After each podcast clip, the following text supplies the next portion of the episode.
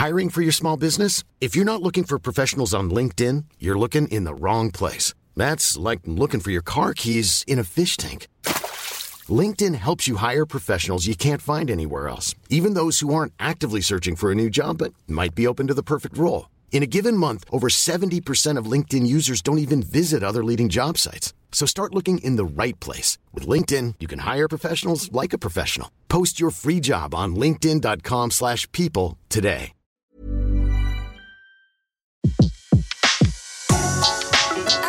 Le meilleur de séances radio est maintenant sur We Love Cinéma. Aujourd'hui, le filmographe est consacré à la carrière de Kim Novak. Sur Séance Radio par BNP Paribas.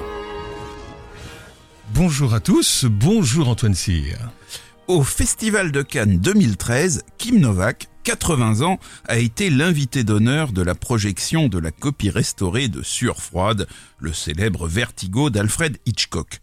Instant vraiment troublant que les retrouvailles du public avec cette immense vedette de l'âge d'or d'Hollywood, héroïne d'un temps révolu, mais ayant encore bon pied, bon oeil. Pendant sa tournée canoise, Kim Novak fut interrogé sur le difficile tournage de Vertigo et sur ses relations complexes avec Alfred Hitchcock, connu pour l'exigence bougonne avec laquelle il dirigeait ses vedettes, et particulièrement frustré sur le tournage de Vertigo que Vera Miles, enceinte, n'ait pu tenir comme il le souhaitait le rôle principal. Kim Novak a quand même minimisé les difficultés du tournage. Elle a répondu que Hitchcock avait été avec elle un homme d'honneur, c'est le mot qu'elle a employé, et qu'elle espérait qu'en compagnie de son partenaire James Stewart, il se réjouissait depuis le ciel de l'hommage rendu à Cannes à son film. Des paroles certainement sincères, mais témoignant aussi de la volonté de l'ancienne star de, de Madame Novak de se réconcilier avec un passé qui ne fut pas pour elle de tout repos.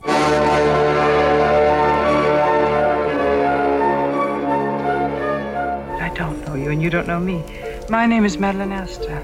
My name's John Ferguson. Your friends call you John or Jack? Oh, John, mostly. Old friends call me John. Acquaintances call me Scotty. I shall call you Mr. Ferguson.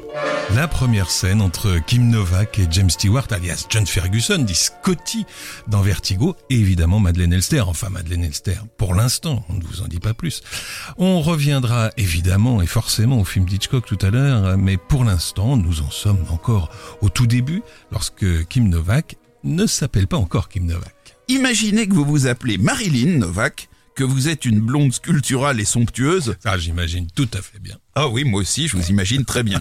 Et donc imaginez que vous appelez Marilyn Novak, que les producteurs rêvent de faire de vous la nouvelle Marilyn Monroe, mais que, pour éviter tout risque de confusion, ils veulent vous interdire de jouer sous le prénom de Marilyn.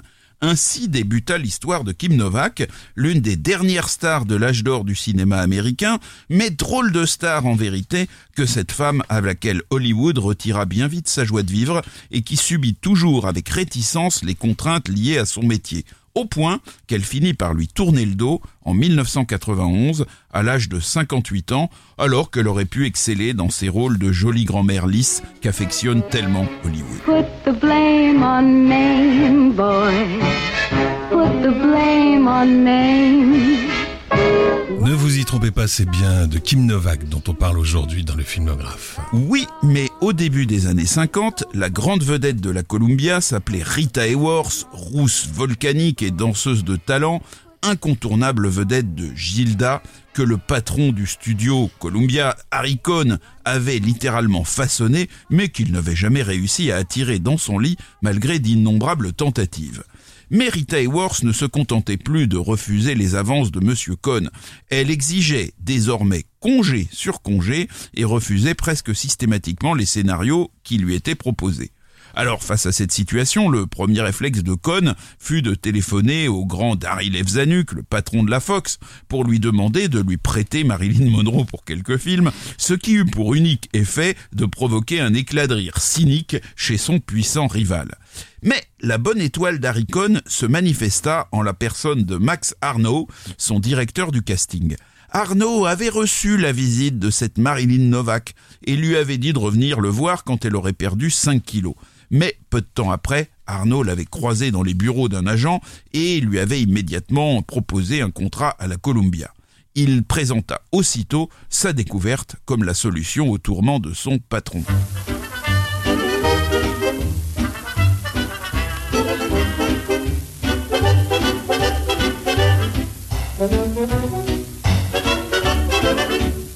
Vous écoutez le filmographe sur Séance Radio, un filmographe qu'Antoine Cyr a décidé de consacrer aujourd'hui à Kim Novak. Alors au moment où elle fut remarquée par ce Max Arnaud, Marilyn Novak avait déjà participé à plusieurs tournages. Elle était née à Chicago en 1933 dans une famille de la classe moyenne originaire de Bohème. Son premier pas vers le monde du spectacle, elle le fit lorsqu'elle s'inscrivit dans un club de mannequins amateurs, les Fair Teens de Chicago, le mari de la directrice du club se souviendra qu'elle était plus sexy en blue jean que les autres filles ne l'étaient en robe du soir. À 14 ans, elle remporte une bourse pour une école de mannequins et obtient des contrats qui font d'elle le plus jeune mannequin professionnel de Chicago. Au carnaval d'hiver du club nautique, elle se voit décerner le prix convoité de Reine des Neiges, une distinction qui fait penser au rôle de reine de la fête du fleuve que lui fera bientôt jouer Joshua Logan dans Picnic, un film absolument formidable. Mais lassée de jouer les beautés passives, Marilyn euh, Novak tourne le dos au mannequinat et occupe des postes de liftière, de vendeuse et d'assistante dentaire. Début 1953, elle accepte pour 35 dollars par jour de parcourir l'Amérique pour le compte d'une société d'électroménager qui lui fait jouer, selon les jours, les rôles de Miss Refrigerator, pardonnez mon accent, ou de Miss Deep Freeze, c'est-à-dire Miss Grand Froid. Voilà. Alors, elle visite ensuite Hollywood, où elle pensait ne rester que quelques semaines. Juste pour se réchauffer, quand même. Mais là, elle est recrutée pour une publicité télévisée et rapidement prise sous l'aile d'un agent. En 1954, elle apparaît pour la première fois à l'écran dans un film de la RKO conçu par Howard Hughes pour célébrer son égérie Jane Russell, French Line. Son apparition dans un escalier n'est même pas mentionnée au générique. Et cette scène est, comme d'ailleurs tout le film, tournée en 3D. Alors elle va ensuite tourner dans Le Fils de Simbad, un film dont le principal intérêt réside dans les scènes de harem pour lesquelles pas moins de 127 jeunes beautés avaient été recrutées par la production. Et elle fait partie évidemment du, du harem et dans ce film on retrouve aussi Vincent Price en poète oriental, grand ami de Sinbad fils. Lorsqu'à l'initiative de Max Arnaud, Marilyn Novak passe son premier bout d'essai à la Columbia, Harry Cohn euh, n'est pas tellement impressionné. Ses adjoints lui ont fait revêtir une robe fourreau semblable à celle de Rita Hayworth dans Gilda. Harry Cohn fulmine car la diction de cette mademoiselle Novak est médiocre. On entend à peine ce qu'elle dit. Et là, à l'oreille de Cohn, le producteur Jerry Wald murmure N'écoute pas, regarde. Le même Jerry Wald qui dira plus tard Kim Novak est la réponse à une prière de producteur. Finalement, euh, Cohn regarde, effectivement, et il recrute la jeune femme, mais il ne l'informe pas qu'il a envisagé avec ses adjoints une cinquantaine de pseudonymes à la place de Marilyn Novak, et que son choix s'est finalement porté sur le nom de Kit Marlowe. Alors euh, Marilyn Novak est pas du tout d'accord, elle s'y oppose, mais elle comprend quand même qu'il lui faut renoncer à son prénom de Marilyn pour éviter la confusion avec Marilyn Monroe. Elle exige toutefois de garder son nom, Novak, un honnête nom originaire de Bohème, dit-elle, et elle choisit elle-même le prénom Kim, malgré la concurrence des jolies actrices Kim Hunter et Kim Stanley. Et c'est ainsi qu'elle devint Kim Novak. A cold-blooded guy, a hot-blooded blonde. Like to take me home? A sensational new star. Do you think you could recognize him if you saw him again? I think I could. C'était un extrait de la bande-annonce du film Pushover.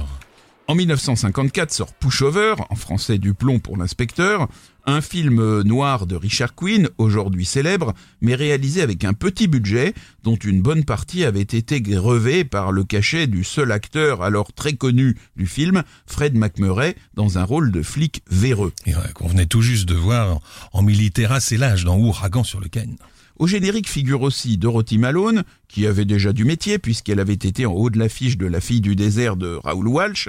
Il y a une scène vers la fin où McMurray, qui va connaître quelques instants plus tard un sort tragique, s'enfuit entre Dorothy Malone, qui l'a prise en otage, et sa maîtresse, interprétée par Kim Novak. À cet instant, la beauté inquiète de Dorothy Malone n'est peut-être pas moins désirable que la splendeur glaciale de Kim Novak.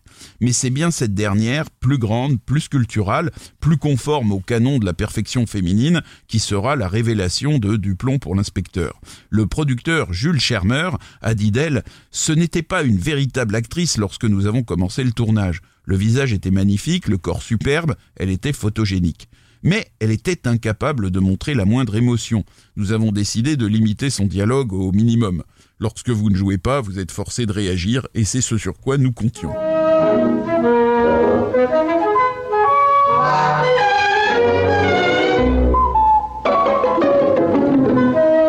La même année, Kim Novak joue dans Pft, une comédie de Mark Robson où elle échoue à faire oublier à Jack Lemmon la femme dont il vient de divorcer, interprétée par Judy Holliday. Jack Lemmon a 28 ans et c'est son deuxième rôle au cinéma et la musique qu'on entend est de Friedrich Hollander. C'est un film franchement assez médiocre. oui.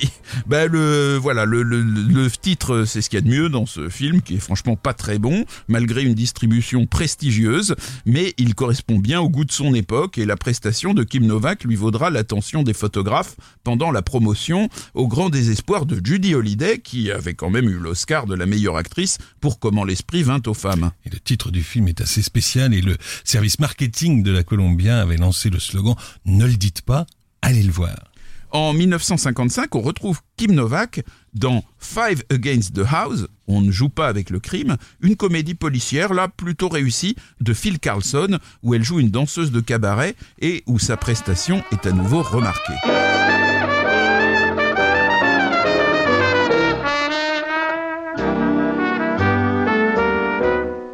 I don't stay home anymore if there's somewhere to go.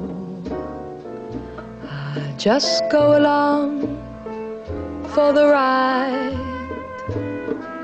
They call me the life of the party. They don't know that I'm crying inside.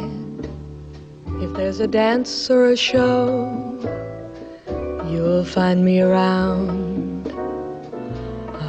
Always laughing it up with a crowd.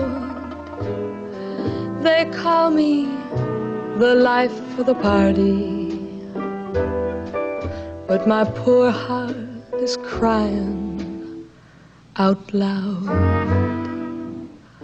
I'm making new friends and seeing new people, doing the town until three. It's all I can do not to think about you. Though I know you're not thinking of me. So I'll dance every night and I'll play every game I'm the last one to say my goodbye. And it's then that the life of the party goes home all alone to cry. Kim Novak, The Life of the Party, extrait du film On ne joue pas avec le crime. Pour être tout à fait, tout à fait honnête, ce n'est pas évidemment Kim Novak que vous venez d'entendre, mais Joanne Greer, une habituée du doublage puisqu'elle avait déjà donné sa voix, entre autres à Rita Hayworth, dans l'affaire de Trinidad. Il n'empêche, c'est à Kim Novak qui est consacré aujourd'hui le filmographe de séance radio. On retrouve tout de suite Antoine Cyr, nous sommes en 1955. Oui, en 1955 sort L'homme au bras d'or un film d'Otto Preminger où Kim Novak partage l'affiche avec Frank Sinatra et Eleanor Parker.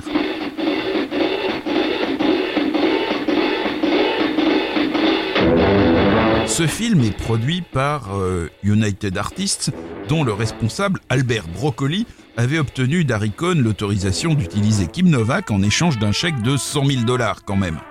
Otto Preminger avait envoyé à Kim Novak le scénario en la priant de se préparer pour une semaine de répétition, ce qui eut pour l'effet de la faire totalement paniquer. Preminger apprit que pour ses précédents films, la Columbia avait déployé des trésors d'astuces au montage pour bâtir, à partir de fragments de prise, des scènes dans lesquelles Kim Novak jouait continuellement de manière convenable. Mais le réalisateur décide que cette fois, il lui fera coûte que coûte délivrer les prestations d'une actrice digne de ce nom. Il lui fera pour cela répéter certaines scènes jusqu'à 35 fois. Dans le film, Kim Novak joue Molly, qui voudrait sevrer de la drogue son petit ami, malfrat repenti et aspirant batteur de jazz, interprété par Sinatra. D'où cette très belle musique jazzy signée Elmer Bernstein.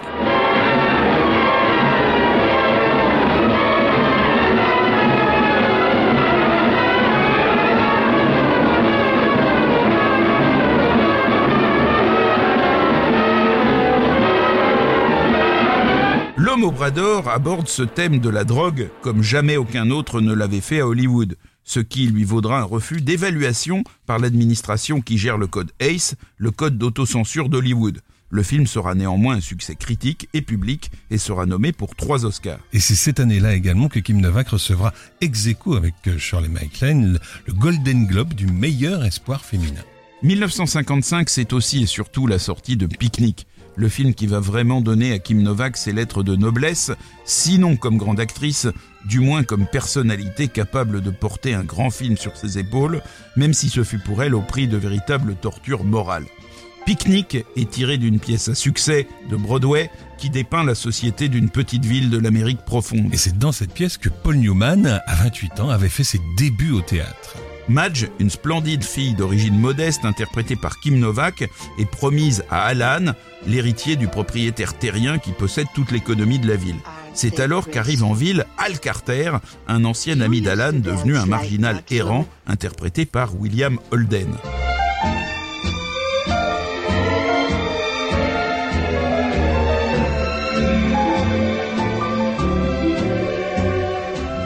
L'élégance naturelle des deux jeunes gens pauvres les réunira au détriment du fils de famille. Et la scène où William Holden danse avec Kim Novak au bord de la rivière où elle vient de triompher en reine de beauté est absolument magnifique. Le tout sur une musique de George Dunning. Imaginez-les tous les deux enlacés à la lueur des lampions.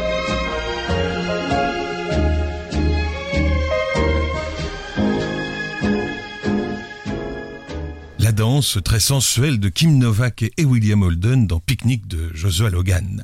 Joshua Logan, qui réalisera bientôt Bus Stop avec Marilyn Monroe, montre son talent de metteur en scène en transformant ce scénario issu du théâtre en peinture cruelle de la vie dans les grands espaces agricoles du Middle West. Il connaissait bien le sujet puisque c'est lui qui avait déjà mis en scène la pièce à Broadway. Mais c'est bien à contre-cœur que Logan s'était laissé imposer Kim Novak par Harry Cohn, qui avait soufflé de justesse les droits de la pièce à la Warner, laquelle prévoyait Natalie Wood pour le rôle, et à la Paramount, qui envisageait Audrey Hepburn. Cette fille n'est pas prête, disait encore Logan au légendaire chef opérateur James Wong Ho juste avant le tournage. Mais Kim Novak devient plus convaincante à l'issue des répétitions, confortée dans le rôle par ses propres souvenirs d'adolescente élue reine de beauté. Elle a d'ailleurs dans le film une sœur interprétée par Suzanne Strasberg, la fille du célèbre professeur d'art dramatique Lee Strasberg, qui lui rappelle les relations qu'elle avait avec sa propre sœur, Arlène, moins jolie, mais réputée plus intelligente qu'elle. Pour tourner une scène où elle doit pleurer, Kim Novak demande à Joshua Logan de la pincer, affirmant qu'elle ne pouvait verser des larmes que si elle avait réellement mal. Dans Picnic, Kim Novak a conjuré ses peurs en s'identifiant totalement au personnage, mais au prix de relations humiliantes avec un réalisateur et une équipe de tournage qui savait parfaitement qu'elle n'était pas une actrice née. Le tournage de la mythique scène de danse avec William Holden au bord du fleuve n'a pas été de tout repos. Tout d'abord, Monsieur Holden détestait danser. Le fait de devoir le faire avec Audrey Hepburn dans Sabrina l'avait mis dans un état de nerfs qui l'avait obligé à rester trois jours au lit. Pour pique-nique, Holden accepta de danser contre une prime de 4000 dollars pour ce qu'il considérait comme une cascade et 4000 dollars supplémentaires pour accepter de danser avec Kim Novak. Il semble que la magie de cette scène, pas très bien engagée, provienne surtout du chef opérateur James Wong Ho et des subtils mouvements de sa caméra posée sur une dolly. Bien filmer deux danseurs au cinéma, c'est souvent faire de la caméra un troisième danseur, ce que vérifie à nouveau la grande scène de Picnic. Et si en plus la musique est bonne?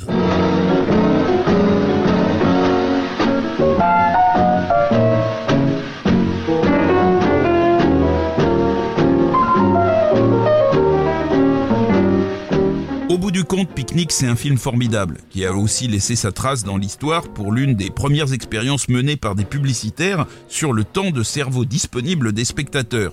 Durant six semaines, pendant la projection du film, deux messages subliminaux Vous avez faim Mangez du popcorn et Buvez Coca-Cola sont insérés toutes les 5 secondes, ce qui aurait eu pour effet de faire augmenter de 58% la vente de popcorn et de 18% celle du Coca-Cola dans les cinémas concernés. Ce n'est pourtant pas du Coca-Cola que Kim Novak va devenir l'égérie, mais d'un précurseur du Coca Light, le No Cal Soda, et, et ceci dans une affiche au slogan d'un goût franchement douteux, puisqu'il qualifiait la vedette de No Cal Girl, tout en faisant en pied de page la publicité de son film suivant, The Eddie Chin Story, Tu seras un homme mon fils en 1956, un biopic réalisé par George Sidney et consacré à la vie d'un pianiste très célèbre dans les années 30 et 40, interprété par Tyrone Power. Kim Nova qui joue le rôle tragique de Marjorie, l'épouse passionnément aimée par Chin, hélas décédée alors qu'elle venait de donner naissance à leur premier enfant. Tyrone Power et Kim Novak jouent le rôle de deux amoureux passionnés, mais leurs relations sur le tournage furent très tendues. Au final, Tu seras un homme mon fils n'est pas un film captivant vu aujourd'hui, mais sa mise en scène, somptueuse, témoigne bien d'une époque.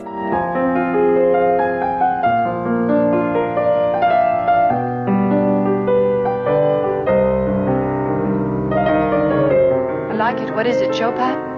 Yes. Which one? E flat.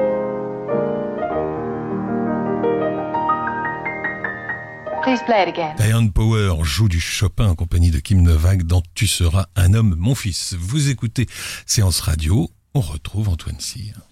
Le succès commercial de Tu seras un homme, mon fils va déboucher pour Kim Novak sur deux autres films avec George Sidney en 1957. Dans le premier, elle joue Jan Eagles, une actrice américaine des années 20 au destin tragique, morte mystérieusement en 1929. Jan Eagles, c'est le titre original du film. Il sera baptisé en France Un seul amour.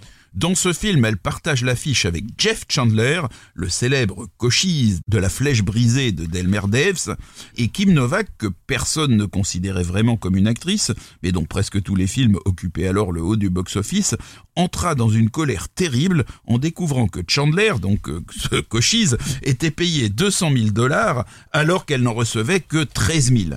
L'accueil triomphal qui sera fait à Kim Novak lors de sa visite au Festival de Cannes 1957, achève de la convaincre qu'elle est exploitée par Harry Cohn, et le vieux filou va bientôt être contraint de lui accorder une forte augmentation. La prestation de Kim Novak dans Jan Eagles sera relativement mal accueillie par la critique, mais le réalisateur George Sidney s'en estimera, pour sa part, très satisfait. Et puisqu'elle joue le rôle d'une actrice, on voit Kim Novak dans les studios de la Paramount en train d'être dirigée par un certain Frank Borzage, et oui, lui-même en personne. En fait, en plus d'être le réalisateur qu'on connaît bien, Frank Borzage avait été comédien dès le début des années 10, et c'est dans ce film euh, qu'il fit sa dernière apparition devant la caméra. Toujours en 1957, Kim Novak retrouve George Sidney pour Pal Joey, la blonde ou la rousse, qui lui permet de côtoyer à nouveau Frank Sinatra. Dans ce film, Sinatra chante quelques beaux standards et aussi entre deux femmes, l'une blonde et très jeune, interprétée par Kim Novak, l'autre rousse et moins jeune, interprétée par Rita Hayworth. Ce film est certainement le dernier où Rita Hayworth, qui a 39 ans, apparaît dans toute sa splendeur. Elle joue une ancienne danseuse de cabaret, devenue une prospère femme d'affaires, mais encore capable d'exécuter de très beaux numéros de danse. Kim Novak était terriblement intimidée de devoir donner la réplique à une comédienne aussi chevronnée que Rita Hayworth, qui était aussi, on le sait, une danseuse extraordinaire. Un jour, elle perdit même connaissance dans sa loge et dut passer une semaine à l'hôpital avant de se reposer dans une maison louée à Malibu. Sur le tournage, Rita Hayworth était aussi à l'aise que Kim Novak était dans la souffrance. Malgré tout, c'est avec Kim Novak que Frank Sinatra partira à la fin du film, dans le film, hein, et, et, ce choix résonne comme un passage de témoin entre la star déclinante et sa jeune rivale. Et vous le disiez, Frank Sinatra chante quelques beaux standards dans ce film, Kim Novak aussi, la preuve. My funny Valentine, sweet comic Valentine, you make me smile. With my heart. Your looks are laughable, unphotographable, yet You're my favorite work of art. Is your figure less than Greek? Is your mouth a little weak when you open it to speak? Are you smart? But don't change a hair for me, not if you care for me. Stay, little Valentine, stay.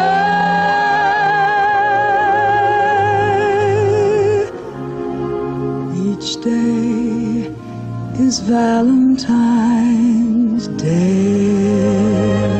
By Funny Valentine dans La blonde ou la rousse. Cette fois, Kim Novak est doublée par Trudy Arwin, qui avait été la voix de Lucille Bamer dans Yolanda et Le voleur de Vincente Minelli. en 1945. Vous écoutez le filmographe, toujours sur Séance Radio, bien sûr. Aujourd'hui, Antoine Cyr raconte Kim Novak. Et là, nous sommes à la fin des années 50. Lorsqu'Alfred Hitchcock prépare Vertigo, qui sortira en 1958, il est décidé à confier à Vera Miles le rôle principal du film, celui d'une femme qui joue un jeu trouble aux côtés d'un James Stewart qui lui souffre d'un vertige maladif et qui va réapparaître un jour dans sa vie alors qu'elle est supposée s'être suicidée en tombant d'un clocher. Mais Vera Miles se retrouve enceinte et tout comme euh, Hitchcock avait dû le faire pour la loi du silence en 1953, il se voit obligé de changer d'actrice alors que son film est bien engagé. Non seulement les producteurs de la Paramount ne veulent pas attendre que Vera Miles ait accouché pour démarrer le film, mais ils sont décidés à solliciter le prêt de Kim Novak auprès de Harry Cohn. Hitchcock visionne en deux jours les quatre plus grands succès de Kim Novak et s'exclame consterné ⁇ Cette fille va ruiner mon film !⁇ mais les producteurs de la Paramount ne lui laissent pas le choix, et Cohn, déjà rémunéré 250 000 dollars pour le prêt de Kim Novak, exige que James Stewart joue avec elle dans L'adorable voisine, un film Columbia. Kim Novak a acquis une assurance nouvelle depuis son voyage à Cannes, et elle exige une augmentation de son salaire estimé à 1250 dollars. Elle est d'abord suspendue par Cohn, très fâchée, mais au bout de plusieurs semaines de négociations, elle est augmentée à hauteur de 2750 dollars la semaine. Un peu plus de 2000 euros, c'est ça par semaine. De l'époque. De l'époque. Juste avant le tournage de Vertigo, elle obtient en outre un congé de trois semaines à la grande exaspération d'Hitchcock. Et le film avait pris tellement de retard pas que à cause de Kim Novak, mais aussi pour la préparation, hein, que finalement Vera Miles aurait très bien pu jouer le rôle. Elle avait accouché depuis bien longtemps. Quant à notre ami Hitchcock, il n'est pas au bout de ses peines, car il découvre que Kim Novak entend jouer un rôle actif dans le choix des tenues qu'elle portera dans Vertigo. Edith Head, la costumière attitrée d'Hitchcock, se heurte à un refus implacable lorsqu'elle propose à Kim Novak de porter un tailleur gris pour jouer Madeleine, la femme aux tendances suicidaires sur laquelle James Stewart enquête malgré son vertige. Madame Head, lui dit Kim Novak, Sachez que je ne porte jamais de tailleur et que je ne porte jamais de gris. Naturellement, je mettrai ce que vous voudrez si vous respectez ces deux conditions. Mais le tailleur gris figurait au scénario que Kim Novak avait accepté. Hitchcock et Edith Head eurent donc beau jeu d'être inflexibles. 55 ans plus tard, Kim Novak déclara à Cannes J'ai souffert dans ce tailleur, mais Hitchcock avait raison. Il voulait que Madeleine se sente mal à l'aise, un peu stressée.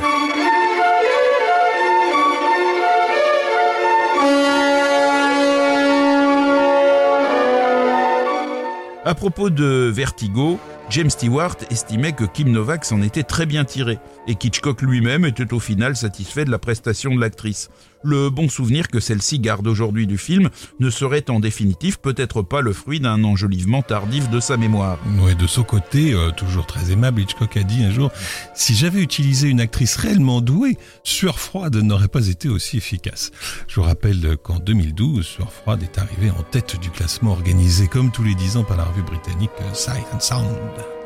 Sueur froide, l'une des grandes musiques composées par Bernard Hermé.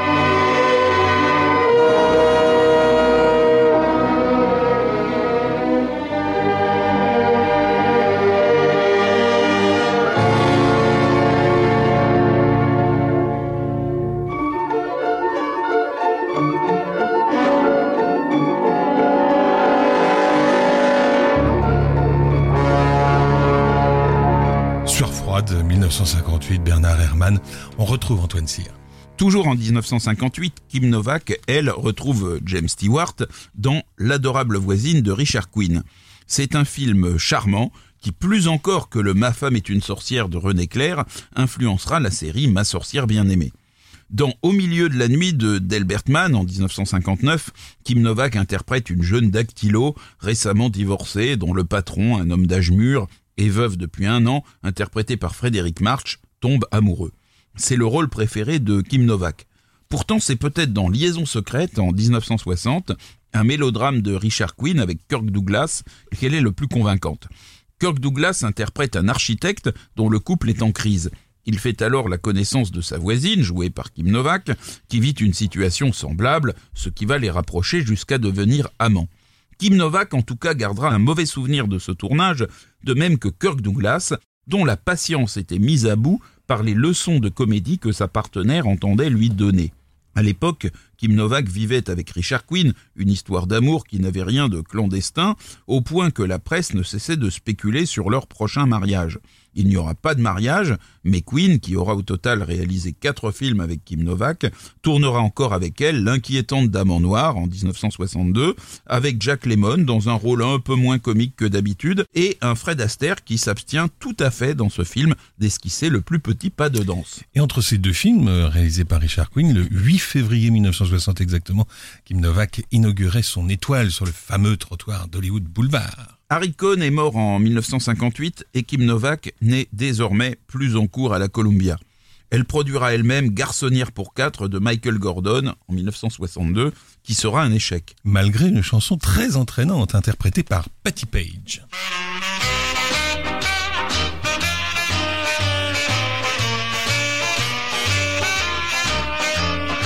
Hey there, Mr. Build a fence around your sister. It's the boys'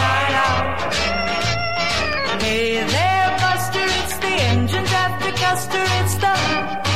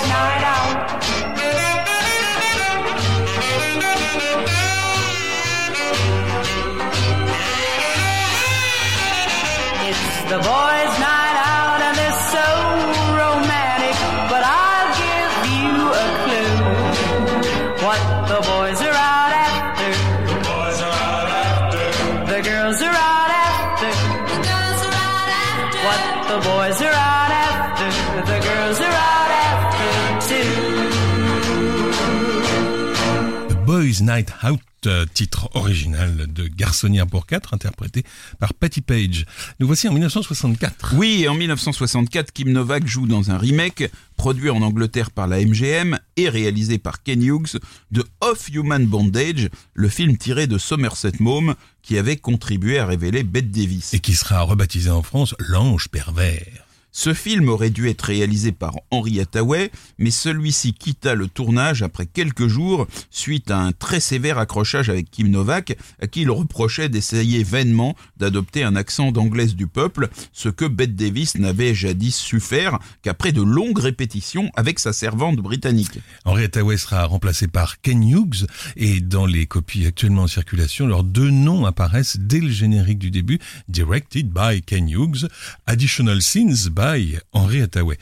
Euh, Ken Hughes, c'est le futur réalisateur de Chitty Chitty Bang Bang en 68. Ah, un film euh, charmant euh, qui a été un des premiers films que j'ai vu au cinéma, une très belle histoire de voiture volante que je vous invite à montrer à vos enfants s'ils ne l'ont pas encore vu. Racontez-nous, Chitty Bang Bang, Non, revenons à Kim Novak.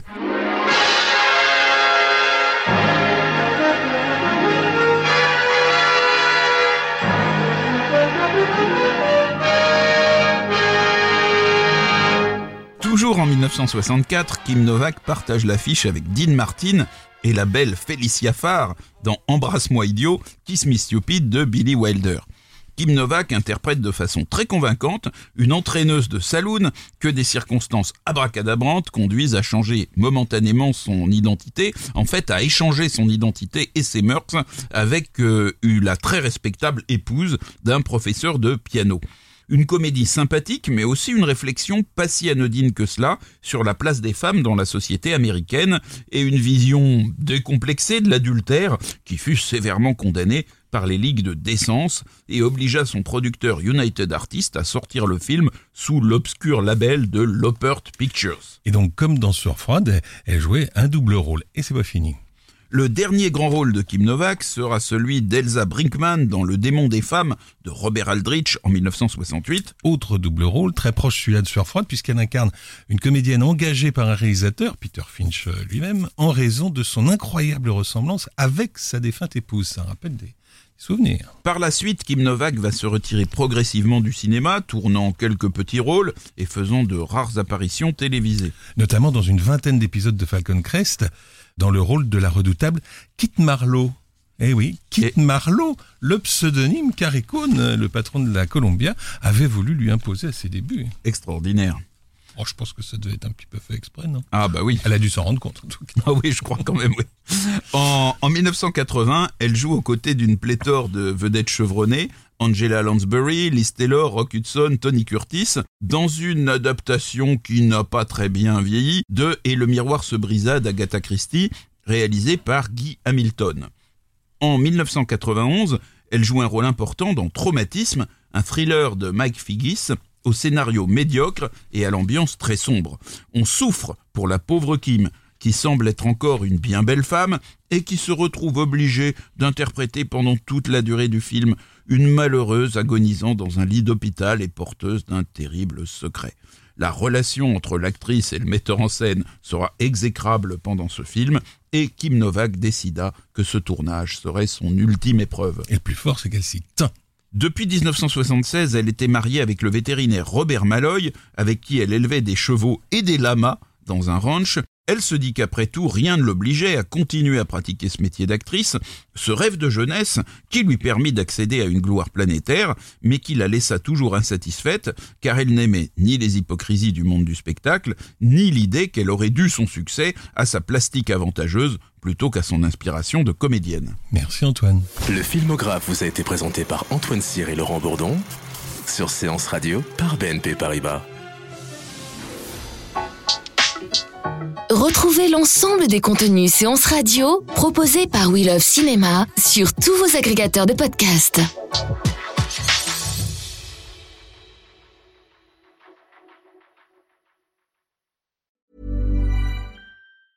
Planning for your next trip? Elevate your travel style with Quince. Quince has all the jet setting essentials you'll want for your next getaway, like European linen, premium luggage options, buttery soft Italian leather bags, and so much more and is all priced at 50 to 80% less than similar brands. Plus, Quince only works with factories that use safe and ethical manufacturing practices. Pack your bags with high-quality essentials you'll be wearing for vacations to come with Quince. Go to quince.com/pack for free shipping and 365-day returns.